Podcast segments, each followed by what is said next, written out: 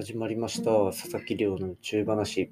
普段国の研究機関で天文学の研究をしている私が毎日最新の宇宙ニュースをお届けいたします。こちらのポッドキャスト。本日はですね太陽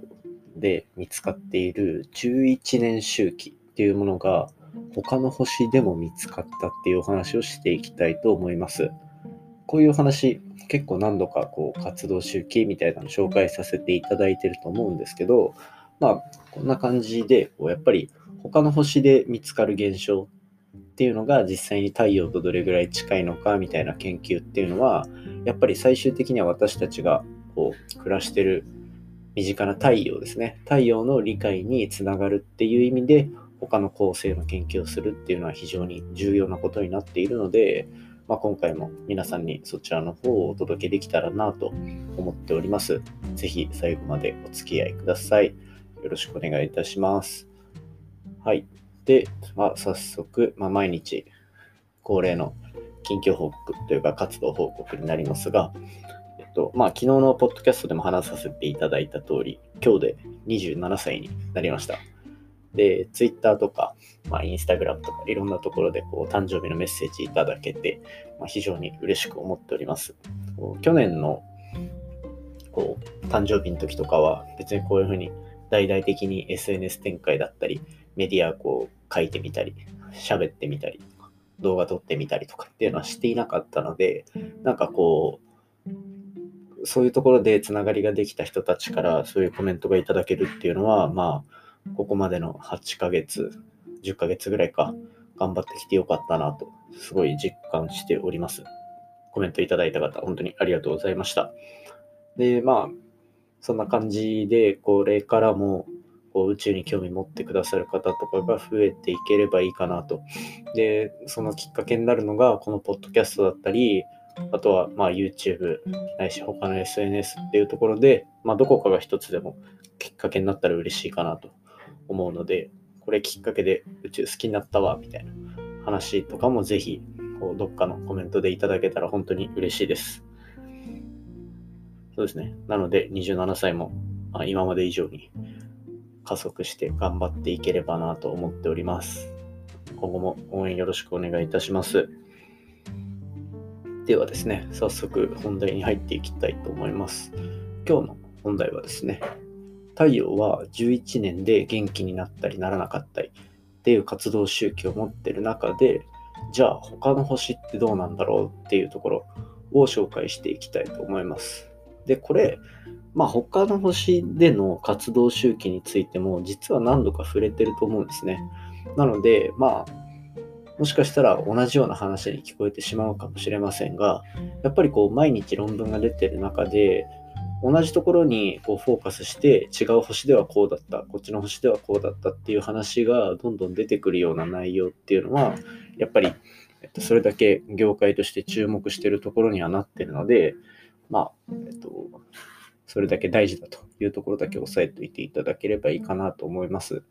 で、今回注目するのは黒点と呼ばれる星の表面にある点ですね。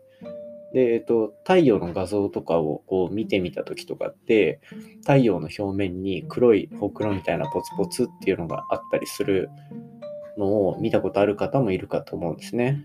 で、この黒点っていうのが、実はその太陽の活動性っていうのに非常に重要になっていて、これがそもそも何で黒く見えるのかっていうところは、太陽の普通の表面って大体ま5000度ぐらいある中で、それに比べて1000度ぐらい低いんですよ。1000度ぐらい低いので、単純に星っていうのは、まあ、暑ければそれだけ、まあ、明るくて、で、えっと、温度が低ければそれだけあの光が弱いみたいなイメージになるので、温度が低いってことは、そこは、えっと、他、周りに比べて暗くなると。っていうので、まあ、黒点の部分が相対的に黒く見えてるっていうようなイメージですね。で、まあ、ここ、昨日とかもお話しさせていただいたような太陽フレアって呼ばれるもの。その太陽フレアって呼ばれるのは、実はこの黒点の上で発生するというのがまあ特徴としてあります。なので、こう、星をずっと長い間見てた時に、黒点がたくさんできる時とそうでない時っていうのがあって黒点がたくさんできる時期っていうのはその分と太陽フレアが起こし起きやすい非常に危険な状態にあるっていうのが、まあえっと、あるんですね。黒点の多さで太陽がどれだけ今活発かどうかがわかると。逆に、えっと、今とかですね、2020年とか2021年は、えっと、比較的太陽のその活動性の中でも低い時期に位置しているので、今のところそういう太陽フレアでの害みたいなのは、まあ、起こりにくい状況にあります。で、その活動性が高くなったり低くなったり、まあ、つまり黒点が増えたり増えなかったりっていうのが、まあ、太陽では11年で見えてる。11年で見えてるっていうのが、まあ、その太陽の活動性の特徴になるんですね。で、まあ、そんな感じで、11年って見つかってるけど、じゃあ他の星どうなんだろうっていうところが、まあ、今回の研究のテーマになりまして、今回は太陽みたいに単体でいる星ではなくて、他の星と2つペアになっているような星。まあ、ここでも何度かこう、連星ってやつをお話ししたと思うんですよ。2つ星がぐるぐる回ってるみたいな。まあ、そんな感じの星を今回は、これまでのこう観測結観測機いろいろ合わせて30年間の観測データっていうのを足し合わせてあげると。で、そうすると、今回、この30年間見てると、暗くなったり明るくなったりっていうのが、16年、16年の周期で回っているっていうところが、まあ、今回明らかになりました。この16年、まあ、太陽に比べたら、まあ、若干長いかなっていう印象があると思うんですね。で、実際にまあ、私自身がこう論文の中でまとめてるような星とかっていうのも、やっぱりと、短いものでもやっぱ9年ちょっととか。で、えっ、と、長いものになると、まあ20年弱っていうようなのがあったりして、まあ大体この10年から20年ぐらいの長さで活動周期っていうのを繰り返してる星が多いのかなといった印象です。なので、こう、で、結局、これなんでこんな活動周期っていうのに注目するかっていうと、太陽で見つかってるその11年周期っていうのは正直なんで発生してるかまだ分かってないんですね。未解決問題の一つになっていてで、まあ、太陽だけ見ていてもそういう情報って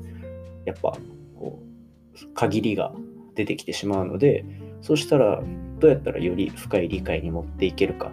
っていうのの方法の一つとして他の星他の構成でどういうふうな周期性が見えてるのかっていうところにどんどんこう踏み込んでいくっていうような目的を持った研究ですね。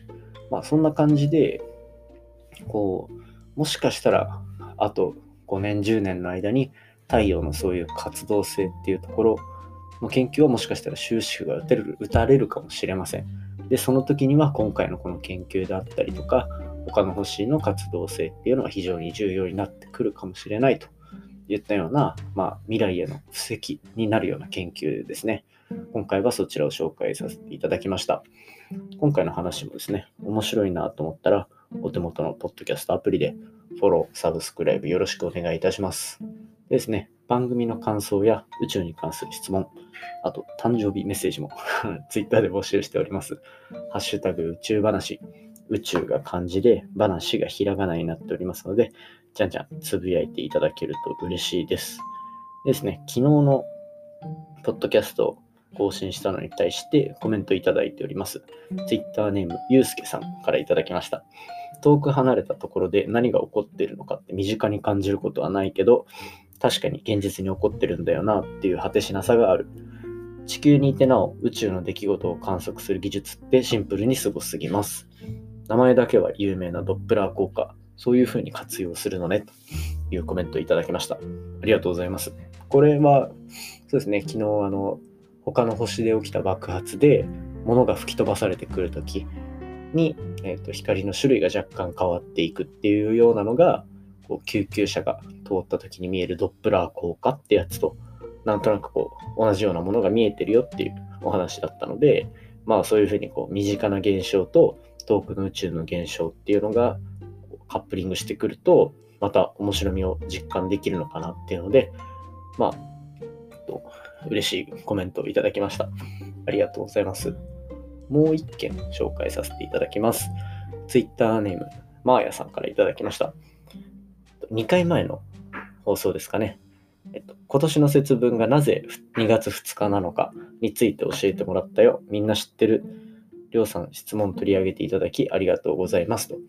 いうことで、こちらはこうツイッターでこうハッシュタグをつけてあの質問いただいてたんですね。あの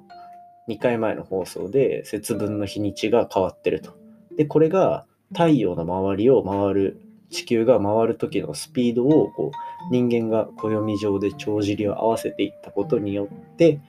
まあ、出てきた弊害ですよみたいな話を紹介させていただいたんですね。でもこう、マーヤさんから質問いただくまで自分もこう、ちゃんと考えたことがなかったので、なんか質問をいただいて自分もちょっと調べたりしてっていうので、なんだろうな、自分も勉強になったと。で、それを伝えて喜んでいただけるっていうのは非常に嬉しい流れだなと思っていますので、皆さんからの質問もじゃんじゃん募集しておりますので、ぜひよろしくお願いいたします。今日の